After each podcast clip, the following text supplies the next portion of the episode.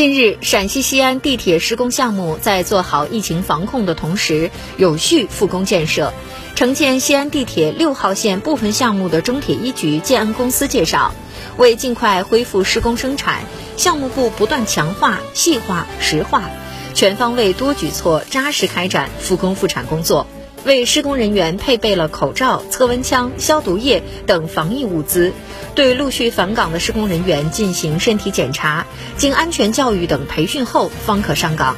同时，加强食堂管理，鼓励员工自带饭盒、分餐打包、分散用餐。在做好疫情防控的同时，项目部加大加强力度投入，抢抓施工生产，确保顺利完成年度生产目标。